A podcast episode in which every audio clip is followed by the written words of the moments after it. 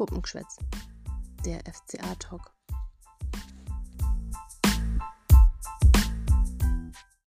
Servus und grüßt euch, liebe Hörerinnen und Hörer, heute mit einer etwas ja, seltsamen Episode.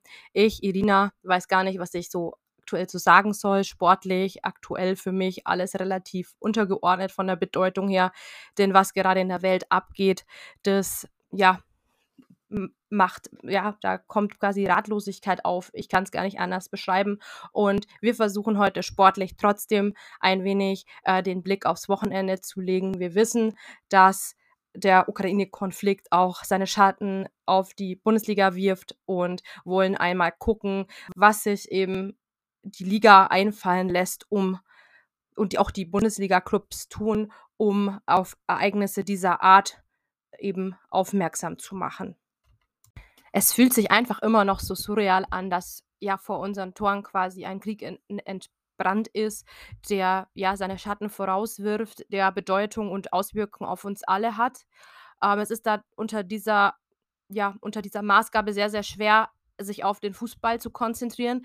Nichtsdestotrotz gibt es einige, ich finde, schöne Aktionen in und um den Fußball und der Bundesliga herum, die auch Sorge tragen, dass solche Themen die Bedeutung erfahren, die sie eben die ihnen auch zugemessen werden soll oder zugestanden werden soll und dass, dass das Thema nicht einfach untergeht. Ähm, denn wir werden ja tagtäglich von Nachrichten und Informationen überfrachtet. Ähm, ich fand es schön, dass unser FCA und auch die Stadt Augsburg ähm, entschieden haben, diese, eben die Arena, die WWK-Arena in den ukrainischen Landesfarben ähm, aufleuchten zu lassen. Äh, das wird Augsburg als Friedenstadt gerecht. Äh, dafür eben Daumen nach oben, dass unser FCA da eben aufmerksam macht. Ähm, ein Blick in die zweite Liga. Der FC Schalke 04 hat sich eben entschieden, ähm, sich ein wenig zu distanzieren vom äh, russischen Sponsor Gazprom. Und zwar ähm, hat Schalke am Donnerstagmittag bekannt gegeben, nachdem man mitbekommen hat, dass der Ukraine-Konflikt eskaliert, dass man vorerst auf den Schriftzug des Hauptsponsors Gazprom auf den Trikots verzichten wird. Ja, dann ähm, ist weiterhin ja die, heute bekannt geworden, dass das CL-Finale, was eigentlich in St. Petersburg dieses Jahr stattfinden soll, aus Russland ähm, eben nach Frankreich verlegt wird. Und zwar wird ähm, das Champions League-Finale dann in Paris ähm, stattfinden. Zudem gibt es den Vorschlag vom DFB, am Wochenende eine Schweigeminute eben durchzuführen, um auf die ja auf den Krieg eben ähm, hinzuweisen. Das so viel, ähm, was die Bundesliga betrifft und auch die Champions League. Gestern haben auch zum Beispiel einige Clubs und Spieler aufmerksam gemacht auf, äh, auf mannigfaltige Art und Weise. Zum Beispiel gab es eben ähm, bei PSW eine ähm, Aktion, die auf, äh, diesen, äh, auf diese Krise sozusagen auch hinweisen soll und so weiter. Da gibt es definitiv einige ähm, Bemühungen und Anstrengungen, da eben es auch in äh, Liga und Alltag äh, bekannt zu machen, ähm, zu verdeutlichen, wie ähm, wenig die Menschen Krieg begrüßen und wie sehr man ja, sich für Ukraine und für Europa Frieden wünscht. Das soll dazu jetzt an unserer Stelle ausreichen, auch wenn damit längst nicht alles gesagt ist. Wir wollen hier keine politische Diskussion entfachen. Ähm, bei uns geht es im Podcast jetzt erstmal ums Sportliche. Wir wollten dennoch darauf hinweisen, dass auch die Bundesliga Statements setzt ähm, und dass es eben die Menschheit Zeichen setzen muss, um eben die Bedeutung klar zu machen, dass man da nicht wegschauen darf. Aber wie gesagt, wir sind ein sportlicher Podcast. Wir wollen jetzt ein wenig ähm, euch FCA-Fans auch aufmuntern, ähm, zumindest mal kurzfristig ähm, mit dem FCA und den Sachen, die dort passiert sind, eben ja informieren und hoffen, äh, dass es wenigstens kurzfristig ein wenig Ablenkung ist, obwohl wir natürlich wissen, dass das Thema allgegenwärtig ist und nicht in den Hintergrund rutschen darf.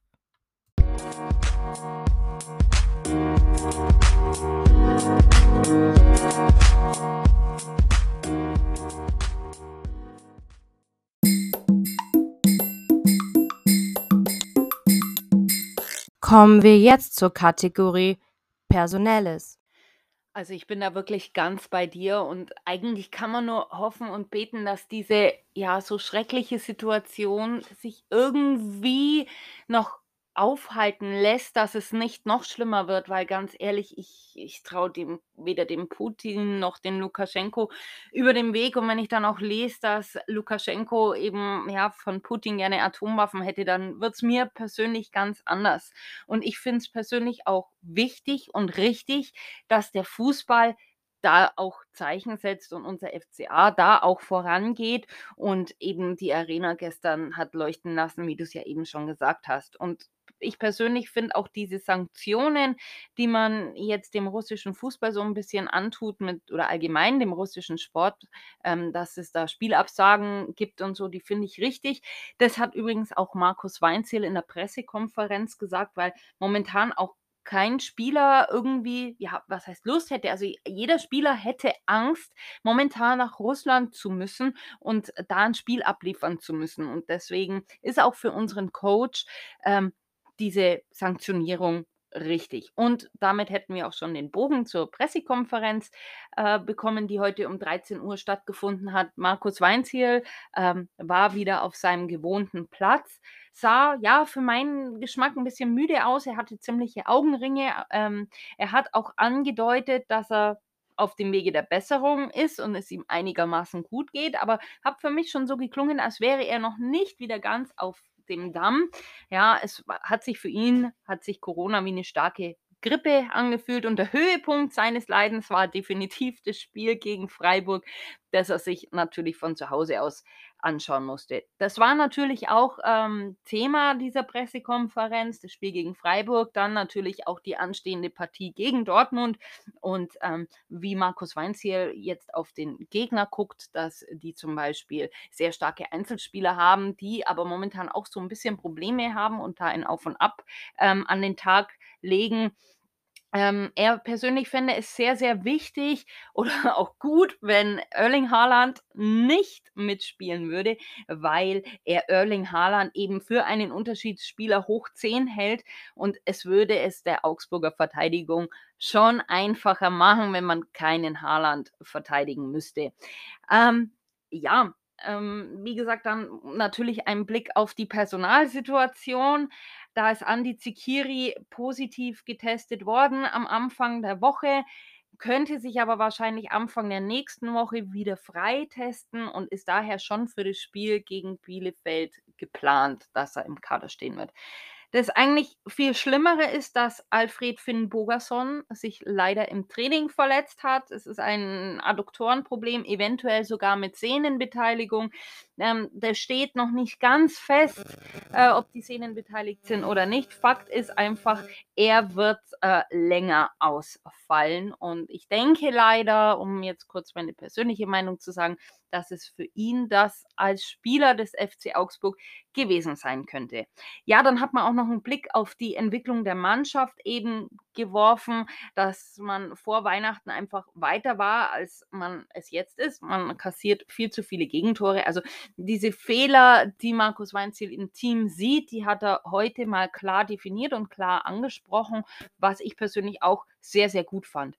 Auch über Lassi Günther, ähm, hat man kurz, ähm, gesprochen, und zwar, dass der eine sehr positive Entwicklung an den Tag legt und das auch sehr gut macht. Und er ist auch der Meinung, wie, äh, Rainer Maurer letzte Woche, dass er eventuell sogar 'n Startelfkandidat wäre, weil er hat gesagt: „Einer meiner 3 linken Verteidiger, sprich Iago, Pedersen oder eben Lassi Günther, wird in der Startelf stehen.“ Auch Pepi, äh, hat man natürlich kurz angesprochen, ähm, warum er denn momentan eigentlich nicht spielt, aber der ist definitiv auch ein Kandidat und er war ja bei der Nationalmannschaft. Er wünscht sich natürlich auch, dass Pepi hoffentlich bald trifft. Ich wünsche es ihm persönlich auch, am besten gleich am Sonntag, ja, wenn es dann gegen Dortmund spielt. Und dann habe ich mir übrigens auch, ähm, diese Woche mal so 'n bisschen die sozialen Netzwerke angeguckt. Da gab's dann doch ein bisschen was zu lesen, nämlich haben unter anderem Pepi als auch Alfred Finnbogason, Jeffrey Hovelow und Florian Niederlechner Interviews gegeben. Florian Niederlechner zum Beispiel, der war live auf Instagram beim Bayerischen Rundfunk. Ähm, da wurde viel über seinen Werdegang gesprochen, was für Gedanken er sich zur Zukunft macht, wie er sich beim FCA fühlt, nämlich sehr wohl und auch über das Angebot von Chicago ähm, wurde natürlich da gesprochen. Schaut rein bei Instagram auf BR24, findet ihr das Interview in voller Länge. Ähm, das Interview von Peppi, das könnt ihr nachlesen auf transfermarkt.de. Ähm, da hat er eben eigentlich nur gesagt, dass er sehr geduldig sein muss und eben ein besserer Spieler werden will, weil das Spieltempo und auch das technische Niveau in der Bundesliga sehr hoch ist, aber auch er fühlt sich von Woche zu Woche wohler hier in Augsburg und er hofft natürlich auch auf sein erstes Tor, ähm, das er hoffentlich am Sonntag schießt. Ich weiß, ich wiederhole mich, aber ich wünsche es mir für ihn. Jeffrey Hovelow, der hat in der Augsburger Allgemeinen äh, ein Interview gegeben. Da wurde vor allem ähm, von dem Druck gesprochen, den man jetzt hat, vor allem gegen die direkte Konkurrenz, weil da jetzt einige Spiele stattfinden.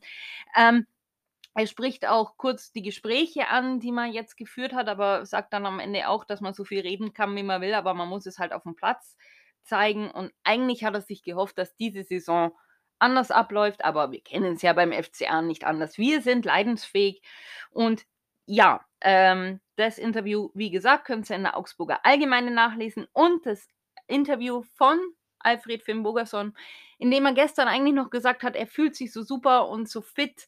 Ähm, das könnt ihr euch bei YouTube oder auch auf den Kanälen des FC Augsburg anschauen, ähm, weil das seht ihr da in voller Länge. Ja, wie gesagt, leider kam jetzt alles anders und er wird leider länger ausfallen. Wir wünschen Alfred Firnburgerson an dieser Stelle trotzdem eine gute Besserung und hoffen, dass wir ihn in dieser Saison zumindest schon nochmal auf dem Platz sehen dürfen.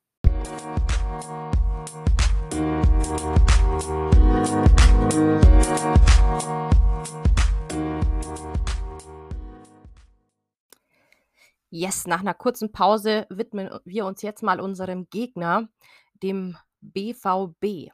Und zwar steht Borussia Dortmund derzeit auf einem ja, undankbaren zweiten Tabellenplatz. Warum undankbar?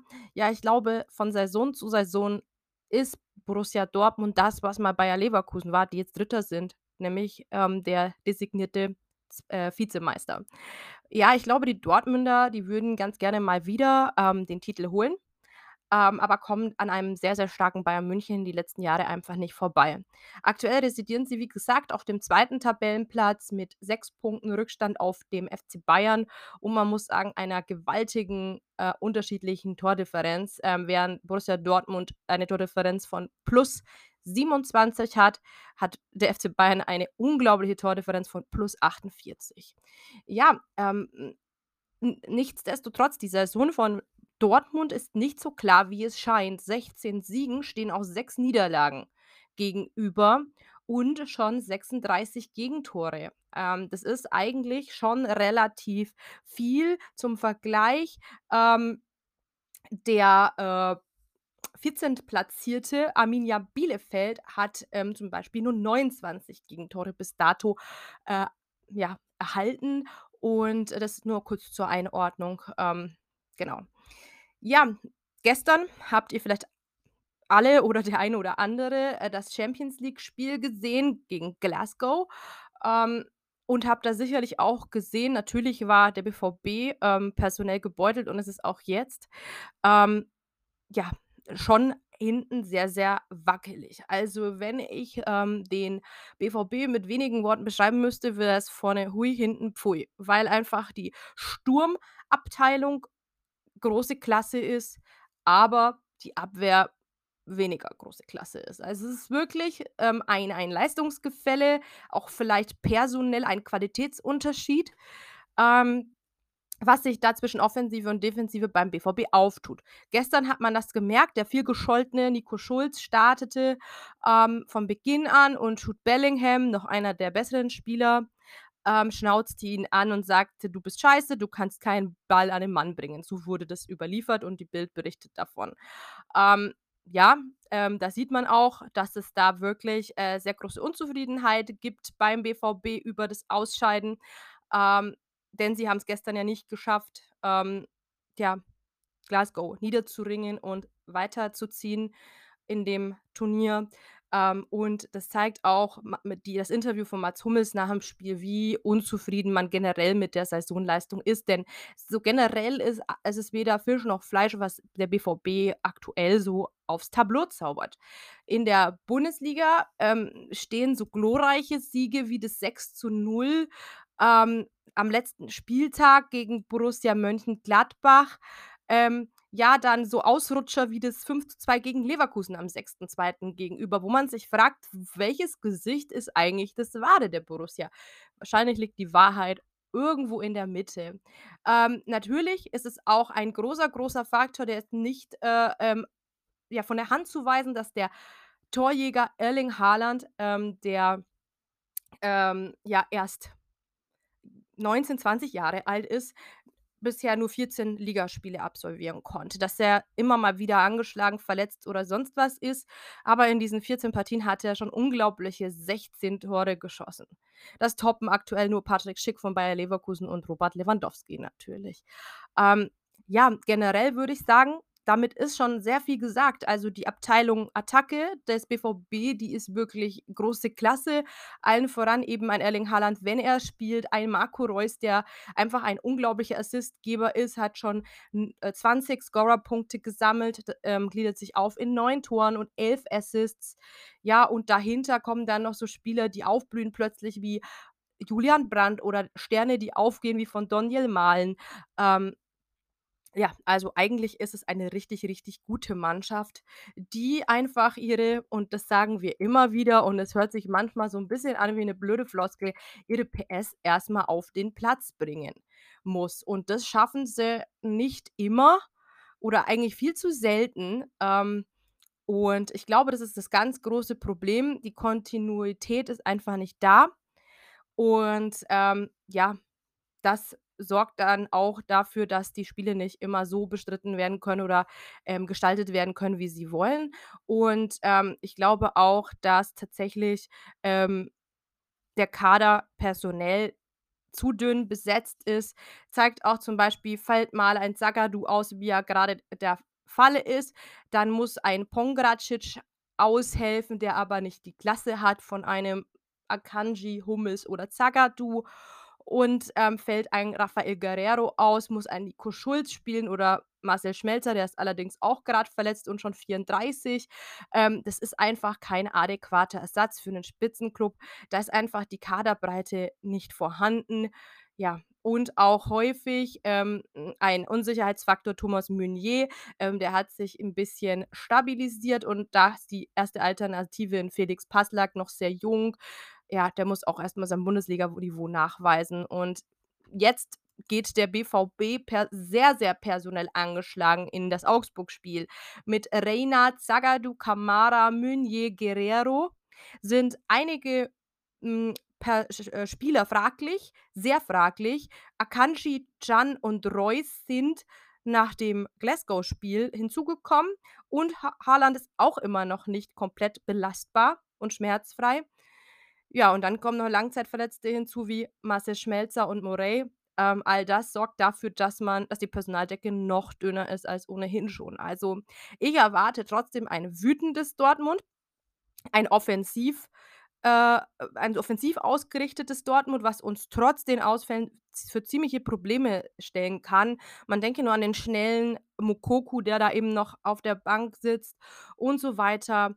Das, ähm, ist schon ein offensives Feuerwerk und ich will mich nicht darauf verlassen, ehrlich gesagt, dass da die Spieler ausfallen.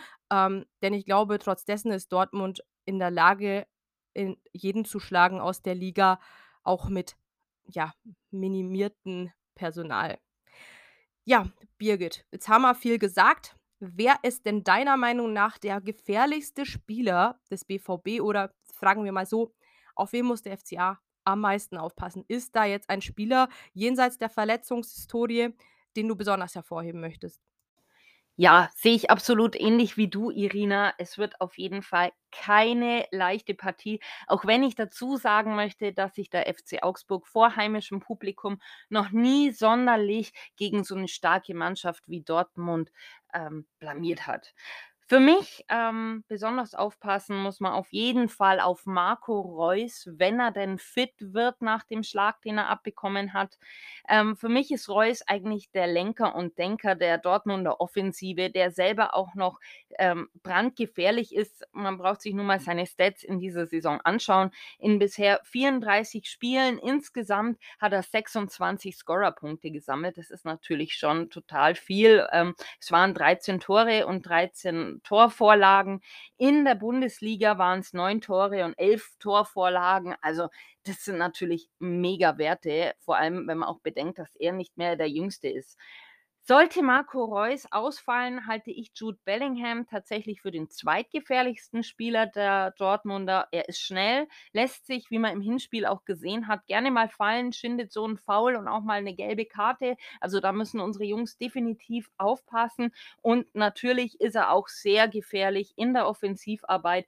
Er kommt auf sechs Tore in dieser Saison, die er alle in der Bundesliga geschossen hat. Aber schaut man sich das Ganze wettbewerbsübergreifend an, dann kommt er noch auf zwölf Torvorlagen, sechs davon in der Bundesliga. Und das sind natürlich für einen gerade mal 18-jährigen Spieler schon wirklich gute Werte, kann man sagen. Ich persönlich hoffe ja, dass Marco Reus ausfällt. Es würde wahrscheinlich unserem Mittelfeld und auch unserer Innenverteidigung einiges an Arbeit erleichtern. Und wie denn die Innenverteidigung ausschauen könnte und natürlich auch die restliche Aufstellung, das erzählt euch jetzt die Irina.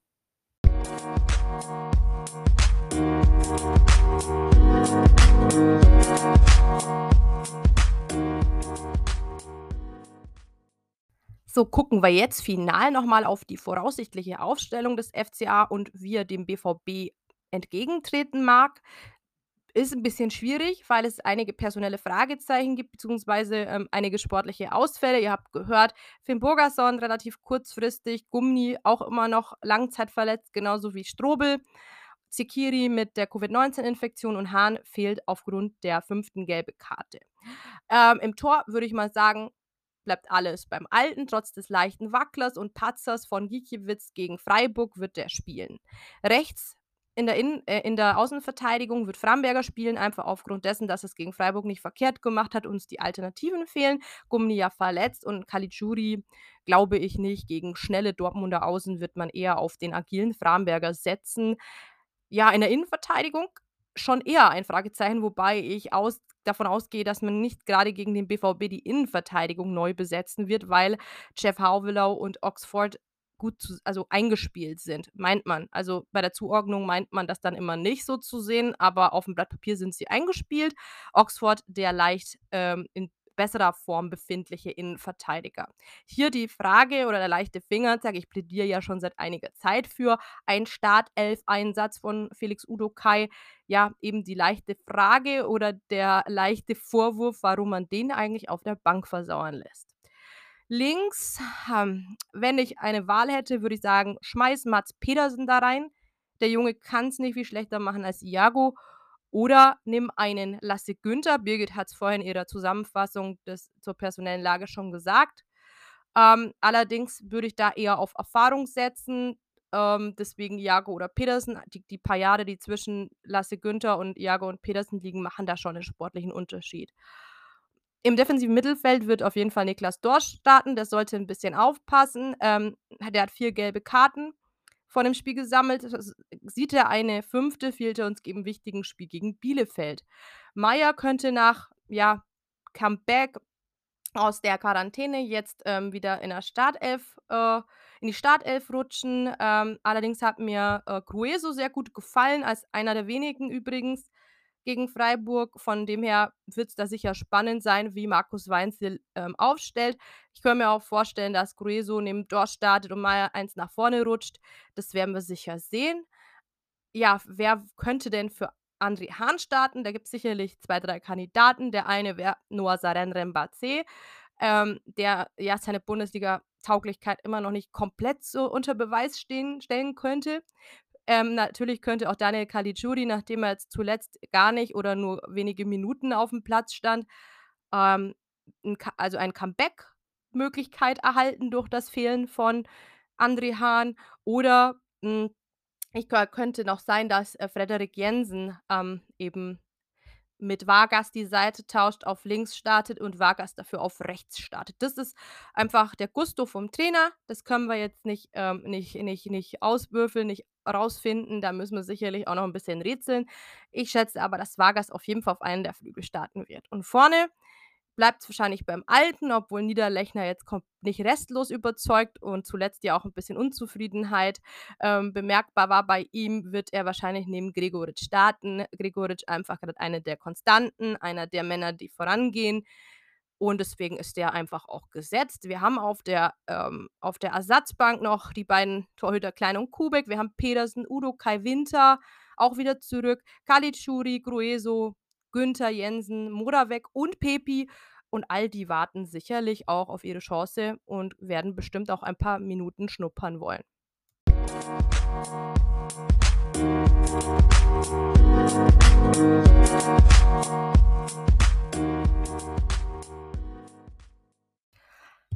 Kommen wir jetzt zu unserer mittlerweile schon etablierten Kategorie Fangeschwätz.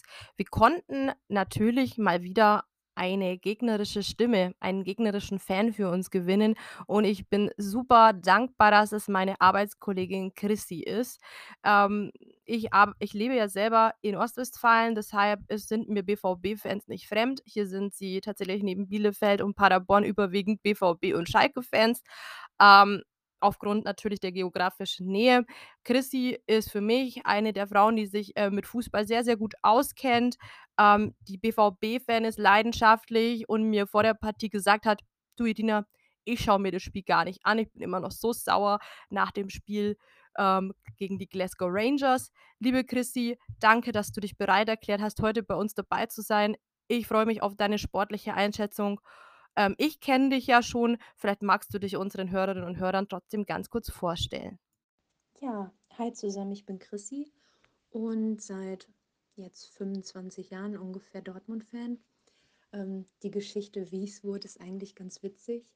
Ähm, mein Papa ist Schalke-Fan und dachte sich damals, also wir haben die Spiele und so Fußball schon immer zusammen geguckt, aber da hatte ich so in der Anfangszeit keinen Verein, den ich irgendwie toll fand. Ähm, und er hatte sich jetzt überlegt, er kam durch Zufall an Karten fürs Derby damals. Äh, ich habe gerade geguckt, 9. August 1997 im Parkstadion ähm, haben wir uns dann zu zweit das Spiel angeguckt. Und er hat sich wahrscheinlich gedacht, Mensch, äh, so kriege ich die Tochter dazu, vielleicht auch Schalke-Fan zu werden. Es ging so ein bisschen nach hinten los, weil ich ab dem Zeitpunkt irgendwie äh, dann mit Dortmund sympathisierte. Das hat sich bis heute auch nicht geändert. Ähm, das war noch so die Zeit mit Michael Zorg, der noch selber gespielt hat und Steffen Freund, Heiko Herrlich, Andi Möller, also so noch so die alte Riege. Ähm, ja, und es hat mir einfach irgendwie gefallen. Ich weiß auch nicht. Und seitdem bin ich eben Dortmund-Fan. Ähm, was Papa natürlich nicht so geschmeckt hat, aber ich meine, was soll er machen, ne? Ähm, dann gab es auch ziemlich schnell dann das erste Trikot das weiß ich auch noch, weil ich ähm, so ein bisschen, oh Gott, das kann man heutzutage gar nicht mehr zugeben, so ein bisschen in Las Ricken verschossen war. Und ähm, der hatte dann auch das Tor gegen Juve im Finale gemacht, in diesem wunderschönen Textilmarker gelben Trikot äh, von Continental. Und das habe ich tatsächlich zum, äh, zu Weihnachten bekommen. Ja, und äh, das ist auch heute noch im Schrank. Es sind ein paar mehr Trikots jetzt dazugekommen, aber das ist so noch mein Liebstes, weil ja, ich mich an die Zeit damals echt gerne zurückerinnere, weil es einfach cool war, äh, so mit der Family zusammen die Spiele zu gucken. Hat echt Spaß gemacht, ja. Ja, danke, liebe Chrissy, dass du dich jetzt vorgestellt hast. Ich glaube, jetzt können wir dich alle ein bisschen besser einschätzen und ich finde es super toll, dass du uns an deinen nostalgischen Erinnerungen so teilhaben lässt. Ich finde es auch immer super, super schön, mit der Familie und mit Freunden Fußball teilen zu können, auch von Erfahrungen her, aber auch einfach in der Gruppe Fußball zu schauen. Ich glaube, das sind einfach Momente, die merkt man sich. Ähm, ja, ihr habt gute Erinnerungen in Dortmund an Heiko Herrlich. In Augsburg hat man keine so guten Erinnerungen an Heiko Herrlich. Das ist so der kleine Unterschied. Ähm, aber das soll jetzt nicht weiter Thema sein. Ich hätte jetzt die nächste Frage an dich. Ähm, ja, wie ähm, denkst du, wird der BVB gegen den FCA spielen und präsentieren und was erwartest du vielleicht auch so ein bisschen vom FCA? Ja, was wird das für ein Spiel? Ist ein bisschen schwer zu sagen als Dortmund-Fan, weil ja gerade so, wenn man sich die letzten Wochen, die letzten Spiele anschaut, es ist einfach, Dortmund ist echt so eine Wundertüte. Wir scheiden zum Beispiel aus der Champions League aus. Dann steht dann Mats Hummels und sagt, ja, wir äh, wollen auf jeden Fall in der Europa League den Pokal holen.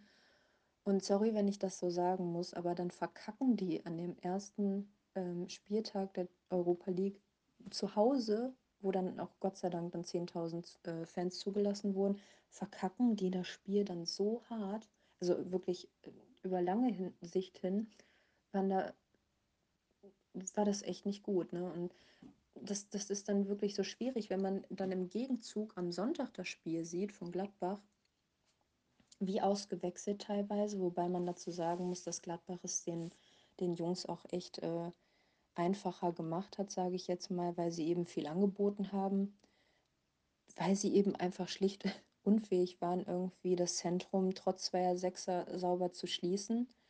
Und da war es dann eben so, dass Dortmund viele Chancen angeboten bekommen hat und die dann eben auch genutzt hat. Ich bin echt überrascht gewesen, dass es dann 6-0 ausgeht. Auch von Reus war ich äh, positiv überrascht.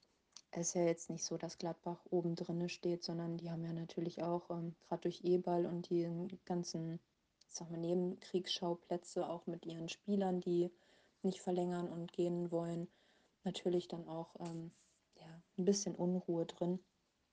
Dann kann das natürlich mal so zu solchen Ergebnissen kommen. Ähm, ja, formtechnisch ist beim Augsburg, bei Augsburg ja auch so gewesen. Wir haben super viele Verletzte. Ähm, ja, zum Beispiel Haaland kann nicht mit äh, nach Glasgow fliegen. Ähm, Sagadu hat sich verletzt im, im Spiel gegen Gladbach. Äh, Rainer ist ja auch weinend vom, vom Platz gegangen, weil er dachte, er hätte wieder eine schwere Oberschenkelverletzung. Das hatte sich jetzt Gott sei Dank nicht bewahrheitet, sodass er in zwei Wochen wahrscheinlich wieder am Mannschaftstraining teilnehmen kann. Aber es, es brechen immer wieder Leute weg und das führt halt dazu, dass du nicht mal konstant über mehrere Spiele eine Mannschaft stellen kannst, die sich dann auch einspielen kann. Und das ist halt so schwierig, wenn du irgendwelche Leute dann zweckentfremden musst von ihren Positionen. Klar sind das Profis, aber es ist natürlich, wenn, wenn du es nicht gewohnt bist oder du bist die Aufstellung nicht gewohnt, dann ist es natürlich auch schwieriger, irgendwie Spiele zu bestreiten. Ich will das gar nicht jetzt irgendwie ne, als, als Grund vorschieben, warum es so schlecht läuft in der letzten Zeit. Da gibt es sicherlich viele Gründe, weil ich bloß nicht mit diesem Mentalitätsding jetzt anfangen möchte, weil das hängt mir einfach nur noch zum Hals raus. Es war auch beim äh, Europa League-Spiel durch den Kommentator, man hätte am liebsten fast den Ton ausgemacht, weil es eigentlich nur darum ging. Und das ist halt nicht ausschließlich das Problem. Deswegen, ja, bin ich erstmal jetzt gespannt, was mir halt so aufgefallen ist, dass wir beim Flügelspiel halt echt, das, das machen wir im Schneckentempo, dann haben wir ein großes offensives Problem. Das ist ja auch kein Geheimnis, dass äh, unsere Lebensversicherung ein Haaland ist. Wenn der verletzt ist, läuft es eigentlich nie gut. Ist natürlich schlecht, wenn man es an einer Person festmacht. Ähm, was mich halt nur so mega nervt, dass Rose halt, ich sag mal so, den jungen Wilden nicht wirklich eine Chance gibt was ich nicht verstehe. Also entweder ist da irgendwie was im Hintergrund. Mukoko zum Beispiel war ja auch lange Zeit verletzt, aber ich sag mal, den mal reinzuschmeißen, ähm, da merkst du halt auch, dass der Bock hat, ähm, den dann in der 85. oder 80. zu bringen, verstehe ich dann nicht. Oder einen Knauf an, an Frankfurt auszuleihen, damit er Spielpraxis bekommt. Also wir haben nicht mehr so viele da rumrennen, dass ich jetzt sagen könnte, wow, wir können jedes Mal auf, aus dem Vollen schöpfen. Also ähm, warum ihn nicht mal bringen, ne?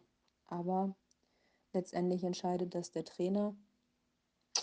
Bin mal gespannt, wie die Aufstellung am Sonntag ist. Ich hoffe jetzt, dass äh, nicht noch irgendwie eine Hiobsbotschaft kommt mit einer Verletzung, ähm, weil viel haben wir nicht mehr zur Auswahl.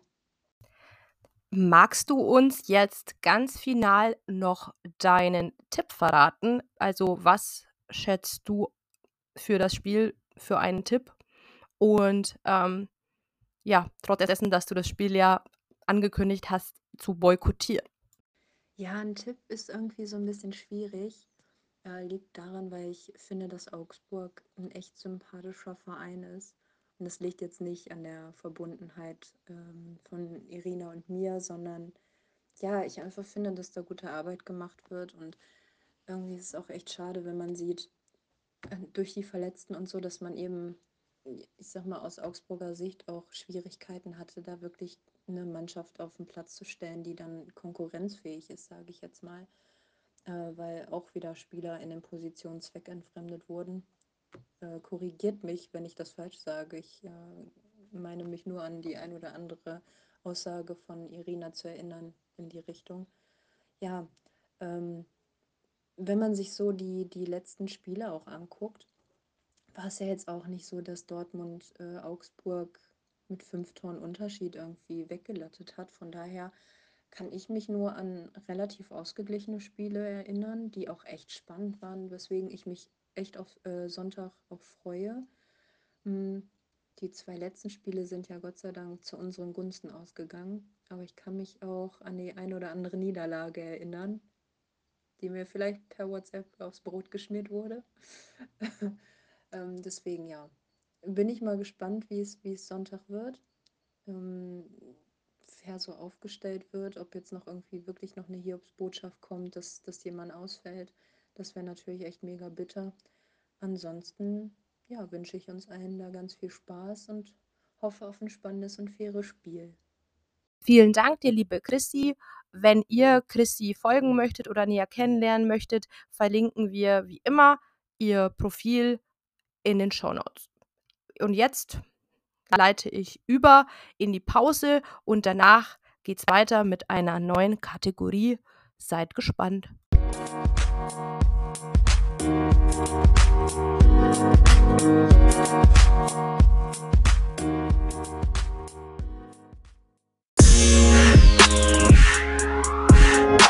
Jetzt folgt die neue Kategorie Promi-Geschwätz. Ja, jetzt haben wir uns ja vorhin mit Marco Reus und Jude Bellingham schon zwei Spieler des Dortmunder Kaders ein bisschen genauer angeguckt. Und jetzt möchte ich euch gerne in unserer neuen Kategorie Promi-Geschwätz zwei weitere Spieler der Dortmunder vorstellen, die aber eine Augsburger Historie haben. Ihr könnt es euch natürlich vorstellen, von wem ich spreche, nämlich von Marvin Hitz und von Gregor Kobel, die beide schon die Augsburger Zirbelnuss auf der Brust getragen haben. Marvin Hitz, ja, ähm, war ja lange unser Torhüter, nämlich von 2013 bis 2018. Und mit ihm hat der FC Augsburg eigentlich die erfolgreichste Phase seiner ähm, Geschichte geschrieben. Ja, Marvin Hitz kam am 1.7.2013 zu uns an den Lech und zwar ablösefrei vom VfL Wolfsburg und hatte tatsächlich seinen höchsten Marktwert 2016 auch bei uns in Augsburg. Marvin Hitz hat für den FC Augsburg 157 Spiele über 14.157 Spielminuten bei uns bestritten. In dieser Zeit hat er zwölf gelbe Karten nur gesehen, was ich persönlich schon als ja, wenig empfinde, ähm, und hat 212 Gegentore kassiert. Das sind, wenn man das ausrechnet, 1,35 Tore pro Spiel und das ist ein sehr, sehr, sehr guter Wert, wie man es dann auch noch sehen wird wenn ich es mit Kobel vergleiche. 47 Mal blieb er sogar komplett ohne Gegentor und wir erinnern uns, er hat auch selbst ein Tor geschossen damals, nämlich das 2 zu 2 gegen Leverkusen, ist jetzt auch schon sieben Jahre her, aber wird wahrscheinlich immer bei unseren, also bei uns Augsburgern ähm, in den Köpfen bleiben. Ja, ähm, er er hat sich eigentlich schon, kann man sagen, damals im Guten von Augsburg getrennt. Sein Vertrag ist abgelaufen und den hat er halt einfach nicht verlängert und dann kam das Angebot aus Dortmund und dann ist er da hingewechselt, hat sich dann freiwillig hinter Roman Bürki auf die Bank gesetzt, ähm, hat ihn aber tatsächlich 2020, 2021 von der Bank verdrängen können, ähm, verlor dann aber seinen Platz als Nummer 1 an Gregor Kobel, als der in, ähm, zu Beginn der diesjährigen Saison von Stuttgart ähm, nach Dortmund gewechselt ist. Gregor Kobel, der war ja auch mal ein halbes Jahr lang bei uns und zwar aus dem Grund, weil Marvin Hitz da eigentlich auf dieser Torhüterposition schon eine Lücke hinterlassen hat. Zuerst hat es der FC Augsburg damals probiert mit Fabian Kiefer, der hat dann leider in ein paar Spielen richtig doll gepatzt, dann hat man Andreas Lute eingesetzt, aber warum auch immer, hat man Lute nicht genug vertraut und hat dann eben auf der Torhüterposition noch einmal nachgerüstet, indem er am 3. Januar 2019 eben den Schweizer Gregor Kobel von der TSG aus Hoffenheim ausgeliehen hat. Für den FC Augsburg hat Kobel 18 Spiele bestritten, blieb damals viermal zu null und hat 44 Gegentore kassiert. Das ist, wenn man es aufs Spiel umrechnet, 2,44 Gegentore pro Spiel ist schon heftig. Aber man muss Kobel dazu gute halten, dass es seine ersten Schritte im Profibereich halt einfach waren. Ja, wie ist die ganze Sache geendet? Er hatte nun einen Live-Vertrag bis 30.06.2019. Gerüchten zufolge hätte man ihn gern behalten, da haben aber die Hoffenheimer nicht mitgespielt und haben ihn stattdessen weiter nach Stuttgart verliehen, wo er dann auch fest die Nummer 1 war. Stuttgart hat ihn sogar dann nach einem Jahr fest verpflichten können. Allerdings blieb Kobel da nur ein Jahr, dann hat der BVB angeklopft und ihn für 15 Millionen verpflichtet und er hat so dann Marvin Hitz von der Nummer 1 verdrängt und zeigt ja doch schon sehr gute und erfahrene Leistungen, würde ich jetzt sagen.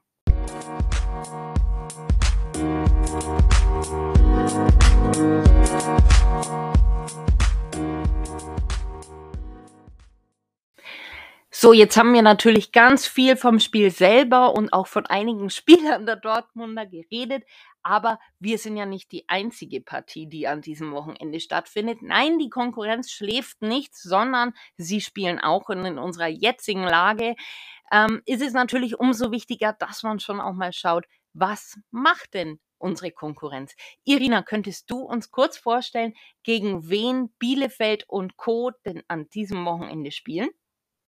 Das Ende der Episode haben wir jetzt schon fast erreicht. Schauen wir jetzt zum Ende hin dann doch nochmal, was die Konkurrenz so an diesem Spieltag vor der Brust hat. Heute Abend am Freitag wird die TSG Hoffenheim gegen den VfB Stuttgart spielen. Für den FCA gar keine so unwichtige Partie, denn die Stuttgarter residieren gerade auf Platz 17 hinter dem FCA. Drei Punkte Abstand haben sie auf uns und nur um ein Tor schlechtere Tordifferenz von minus 16. Deswegen heute alle Hoffnungen setzen wir auf den Tabellenfünften, auf die TSG Hoffenheim, die punktgleich sind mit dem vierten Leipzig und dem sechsten aus Freiburg und deswegen auch die Punkte braucht, um eben Anschluss an die internationalen Plätze zu halten.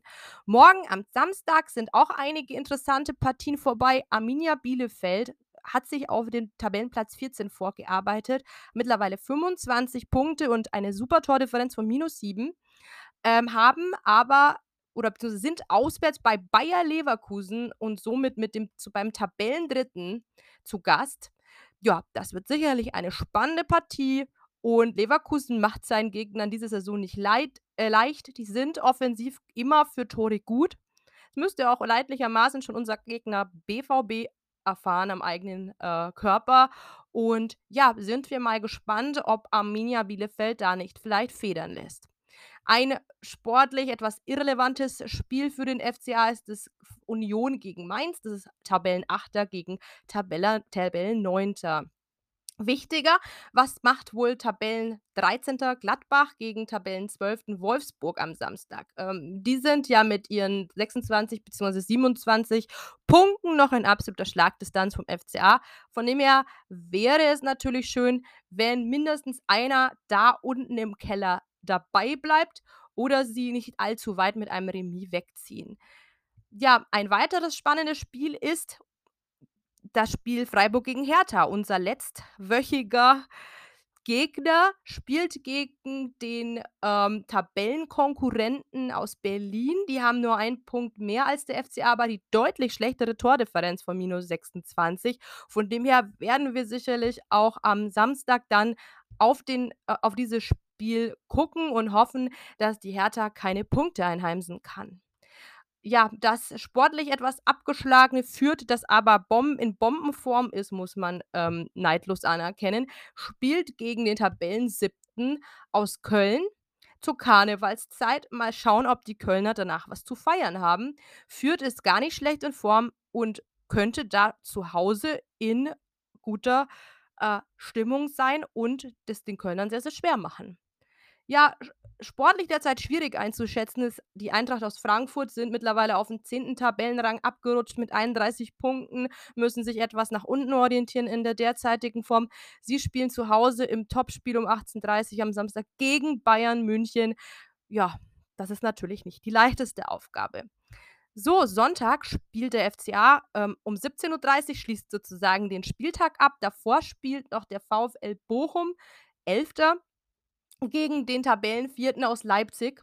Ähm, auch ein eine, äh, eine Partie, auf die der FCA nicht komplett gucken muss. Bochum hat mit 29 Punkten schon einen einen äh, einen komfortablen Vorsprung auf den FCA, aber auch nicht verkehrt, wenn Bochum nicht mit Punkten so weit davonzieht, weil als Bundesliga-Neuling jetzt oder Aufsteiger sind die natürlich eine Mannschaft, wo man hoffen kann, dass die vielleicht in der Rückrunde noch einbrechen und vielleicht federn lassen. Also, ein spannender Spieltag steht uns bevor.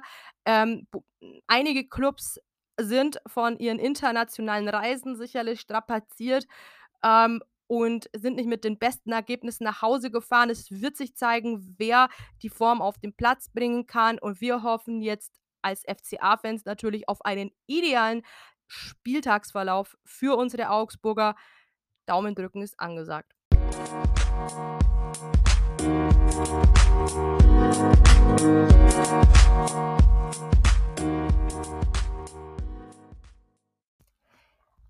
Last but not least wollen wir natürlich tippen. Das sollten wir nicht vergessen. Das machen wir eigentlich in jeder Episode. Daher meine Frage, liebe Birgit, legst du dich fest, was wir gegen den BVB veranstalten und wenn ja, was tippst du?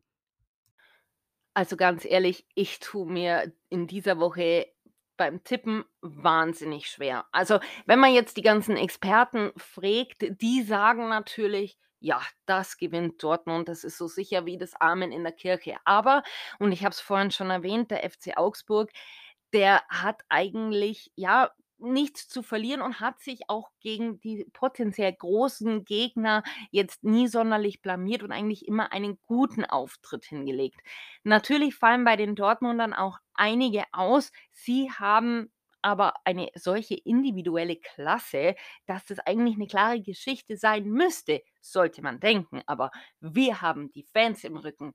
Deswegen, also ich möchte mich auf kein Ergebnis festlegen. Ich hoffe auf mindestens einen Punkt. Das wäre aber ehrlich gesagt auch schon eine große Überraschung. Ähm, aber es wären definitiv ein gewonnener Punkt, weil eben niemand mit diesem Punkt rechnet. Also ich drücke die Daumen, dass wir es schaffen, wie gegen Bayern vielleicht sogar eine Sensation an den Tag zu legen. Aber auf ein richtiges Ergebnis möchte ich mich jetzt ehrlich gesagt heute nicht festlegen. Aber Irina, vielleicht könntest du uns ja ein Ergebnis nennen. Ich bin absolut bei dir, was du für Aspekte ins Feld führst. Ich muss sagen, ich bin auch absolut, ähm, resigniert seit dem letzten Spieltag. Seitdem habe ich das Gefühl, ich kann FC überhaupt gar nicht einschätzen. Ich habe irgendwie das Gefühl für diesen Club verloren und weil Konstanz 'n Fremdwort ist, wäre es auch keine Überraschung, wenn der FCA jetzt in so 'nem Spiel wie gegen den BVB punktet und die vermeintlich leichteren Punk äh, Spiele einfach verkackt. Von dem her, ich lehne mich jetzt aus dem Fenster und sage, es wird ein 2:2, weil der, ähm der BVB ist immer für Tore gut, aber auch für Gegentore, wie man gegen den die Glasgow Rangers gesehen hat. Ähm, und das könnte unser Gregal und Co. ausnutzen. Ich hoffe auf ein Tordebüt von unserem Ricardo Pepi und lehne mich jetzt aus dem Fenster, sage, wir nehmen einen Punkt mit und wenn au wenn nicht, ist auch nicht schlimm, dann hoffe ich einfach, wir verlieren in Ehre. Ehre heißt nicht abschießen lassen, nicht die Tordifferenz auf ein Hertha-Niveau bringen lassen und einfach würdevoll zu Hause vor den Fans alles geben, dann verzeiht man auch eine Niederlage. Das war's von mir. Macht es gut.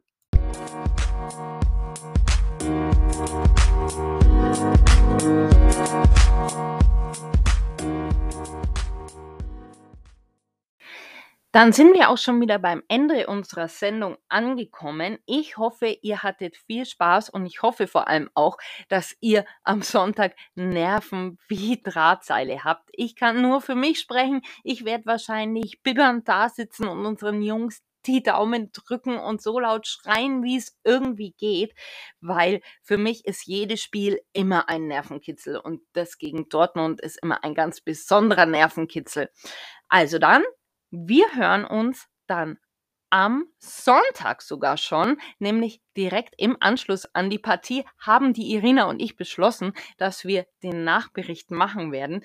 Wir entschuldigen uns jetzt schon mal im Voraus, weil es könnte wirklich sein, dass die Emotionen hochkochen, egal ob sie positiv oder negativ sein werden. Aber bis dahin wünsche ich euch ein schönes Wochenende. Macht's es gut und Servus.